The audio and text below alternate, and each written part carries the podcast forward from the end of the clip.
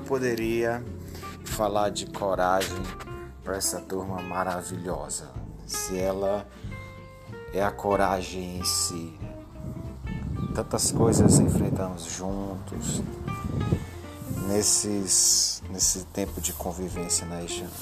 Os momentos difíceis, quantos desafios, quantas empreitadas estivemos ali juntos como uma guerra, como numa guerra como estivéssemos dentro de uma de uma trincheira.